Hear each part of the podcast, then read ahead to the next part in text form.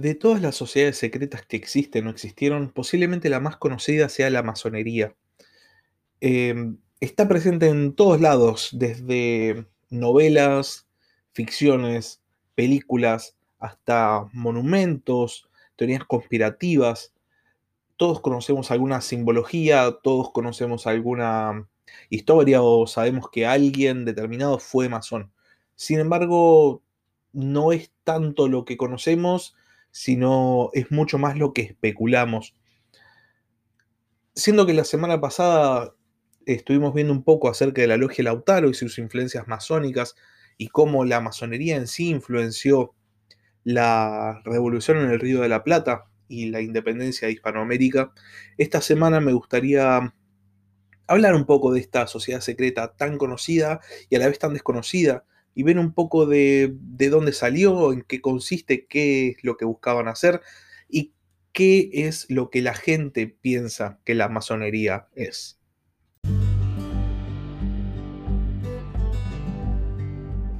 Buenas noches, sean bienvenidos una vez más a la Barba Roja de Barba Roja, un espacio para hablar sobre curiosidades de la historia.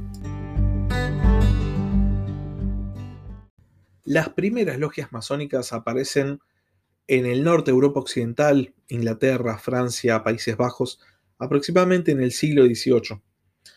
Eh, con respecto al origen de las tradiciones masónicas, los mismos masones no se ponían muy de acuerdo, pero siempre intentaban remontar sus tradiciones a algún tipo de pasado glorioso.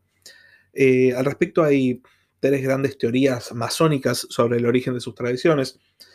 Una es que eh, la, teoría del origen antiguo, que los masones afirmarían que sus tradiciones venían de Mesopotamia y Egipto, que de ahí habrían pasado a Grecia, a Roma, y de ahí a Francia y Gran Bretaña, una especie de circuito de civilización, em, que obviamente estaba muy vinculado a la idea imperial del momento, ¿no? que Francia e Inglaterra eran los herederos de las grandes culturas de la antigüedad.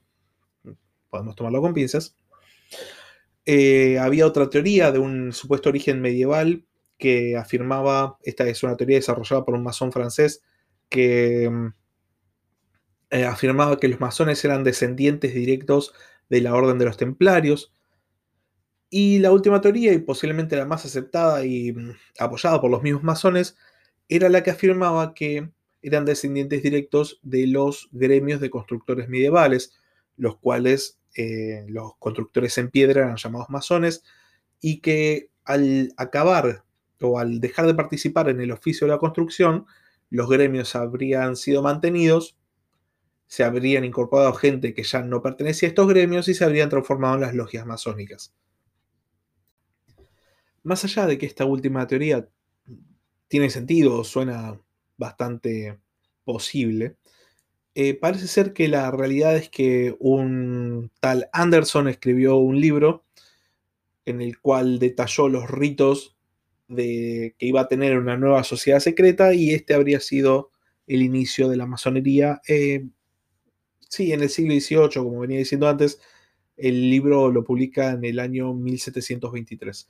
Pero en sí, la teoría que es más importante acerca del origen y que de alguna manera va a tener cierta relación con el rol de la masonería, es esta del origen antiguo y de la transición de las civilizaciones.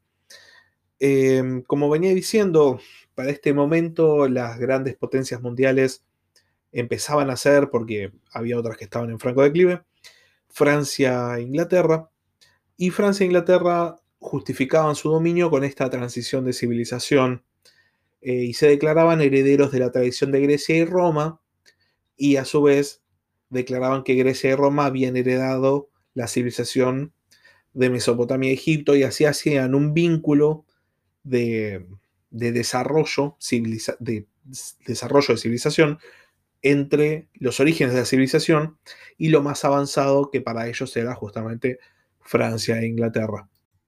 Justamente en estos dos países es en los que surgen las dos grandes corrientes de masonería.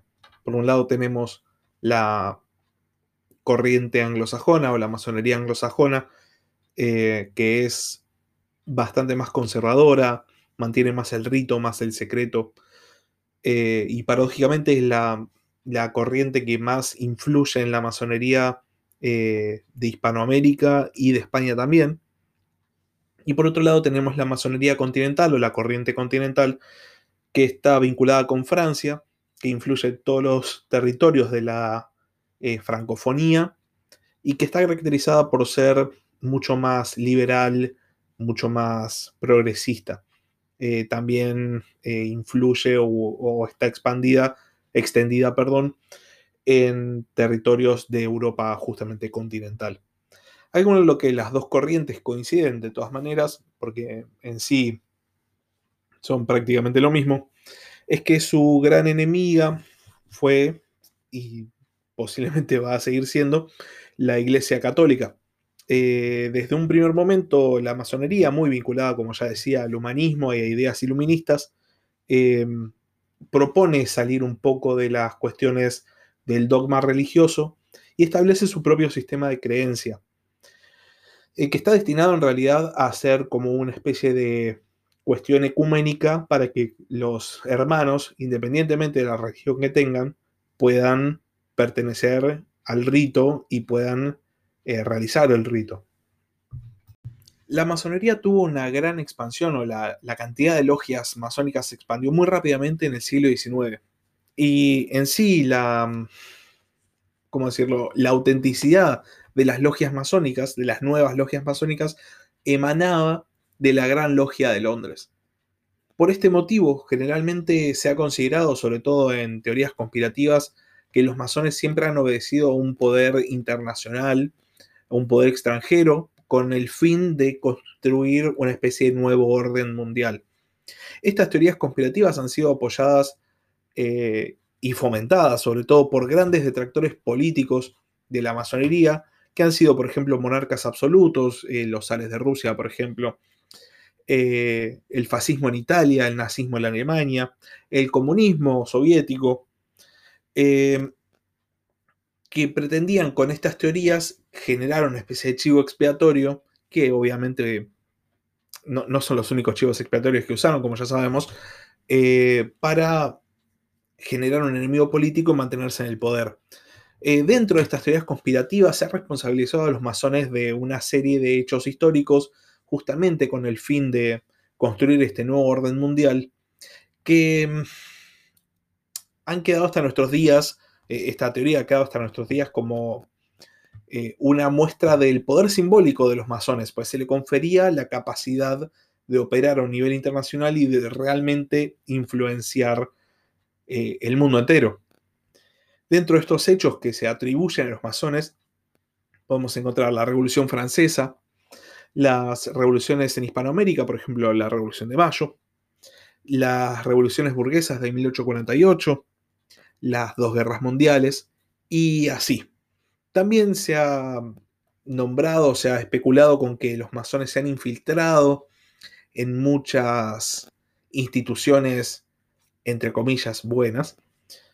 Eh, por ejemplo, se, especula o la teoría es que eh, Juan 23 era masón, de ahí los cambios que hizo. Se especula con que el fundador de los Testigos de Jehová era masón. Se especula con que el Rotary Club es una especie de submasonería, que la Cruz Roja es una institución fundada por los masones, que la Wicca fue fundada y fomentada por masones, y que los Boy Scouts, entre otras cosas, también fue fundado por masones. También hay teorías conspirativas más modernas que afirman que, por ejemplo, el atentado de las Torres Gemelas del 2001 fue perpetuado por masones, que mm, las dos bombas nucleares, la tirada en Hiroshima y Nagasaki, ambas fueron eh, responsabilidad de los masones, y más tirando a lo nacional, se afirma que eh, la AAA fue organizada por masones, porque supuestamente López Rega habría sido masón.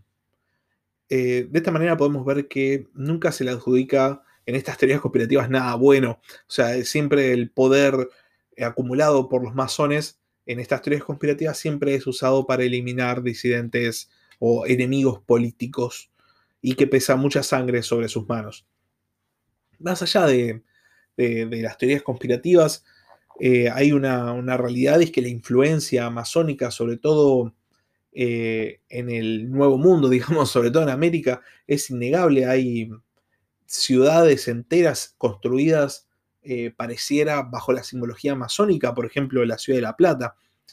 si vemos el plano de la ciudad de La Plata, se especula con que se puede trazar el símbolo del compás y la escuadra en el plano de la ciudad y encontramos una gran cantidad de simbología masónica en la ciudad de La Plata, por ejemplo, eh, la que es mi, estatua favorita de la ciudad, que es el arquero, que se especula con que es un símbolo masónico porque habría apuntado una flecha hacia la cruz de la Catedral de La Plata. Eh, por otro lado, los obeliscos que encontramos en tantas ciudades de América, desde América del Sur, América del Norte, eh, Buenos Aires, hay un obelisco que es mucho más chico en La Plata, el obelisco de Washington, el monumento de Lincoln en Estados Unidos, todos habrían sido puestos ahí por influencia masónica y, así. Eh, la influencia masónica es, innegable y también la podemos ver en nuestra historia. Em, investigando para, hacer este capítulo del podcast, me encontré con un, podríamos decir, un post, un artículo que publicó la Gran Logia de Buenos Aires en su propia página web, en la cual declaraba que 14 presidentes de nuestra historia han sido masones. Y buscando las listas de personalidades eh, pertenecientes a las logias masónicas eh, de Argentina, la verdad me sorprendí por la, el, número, eh, por la cantidad eh, no sé, todos personajes muy influyentes, sobre todo en la vida política de nuestro país, han pertenecido a la masonería. Desde, bueno, obviamente como ya vimos el capítulo pasado, Belgrano, San Martín, Alvear, pasando por Mariano Moreno, Alberdi, Mitre, Urquiza, Rivadavia, Irigoyen, Dardo Rocha, Saavedra, Sáenz Peña, Sarmiento, Alem Roca, eh, Ilia era masón. Y así, el, último masón que participa, en este caso de manera muy negativa en la vida política argentina, es Emilio Macera. Y e interesantemente, después de esta participación, pareciera eh, bastante fallida, ¿no? Teniendo en cuenta eh, el hecho de que haya sido una influencia nefasta para la política de nuestro país, la masonería pareciera haberse retirado de la vida política argentina. Y encontramos que desde la vuelta a la democracia hasta acá, no ha habido ningún presidente ni ninguna figura política que se declara abiertamente como perteneciente a las logias masónicas. Y esto es muy interesante de pensar. Eh, podemos ver muchos presidentes que han sido muy... Eh, que, han marcado mucho nuestro país. Eh, volvemos, Sarmiento, Urquiza, estamos hablando Irigoyen, eh, de, políticos muy prominentes, han pertenecido a las logias masónicas y desde la vuelta de la democracia hasta acá, nada. Es algo a pensar realmente. por otro lado, el gran detractor en la vida política acerca, el, el, gran detractor de la masonería en nuestra política ha sido Rosas, que fue el que más se puso en contra de los masones. Y si nos remontamos un poco a quiénes fueron los grandes enemigos políticos de la masonería, podemos analizar un poco del pensamiento rosista también, ¿no? Siempre han sido regímenes totalitarios los que se pusieron en contra de la masonería. Eh, siempre quienes quisieron limitar de alguna manera los derechos políticos de la población, siempre usaron la masonería de chivo expiatorio. Eh, para finalizar un poco con, este podcast, que mm, ya se está empezando a extender, me, parece muy interesante destacar que también haciendo la investigación para este capítulo, me encontré con un, post de una página de internet eh, de historiadores revisionistas donde se, eh, se, exalta lógicamente la figura de Rosas y se defenestra totalmente la figura de los masones, eh, no sé, utilizando ese lenguaje tan particular vinculado a ciertos movimientos políticos y diciendo que los masones eran sujetos de lesa patria y que Rosas, el gran defensor del criollaje del pueblo, eh, los habría combatido básicamente justamente. Y da mucho que pensar, eh, teniendo en cuenta las figuras eh, históricas que han pertenecido a la masonería, da mucho que pensar acerca de este tipo de pensamiento, acerca de, de, qué lado pararse. No es la intención hacer apología de ninguna, de ninguna visión política, pero da mucho que pensar.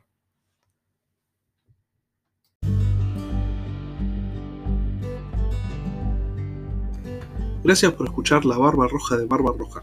Cualquier duda o consulta, comunícate a la barbarroja de barbarroja.gmail.com.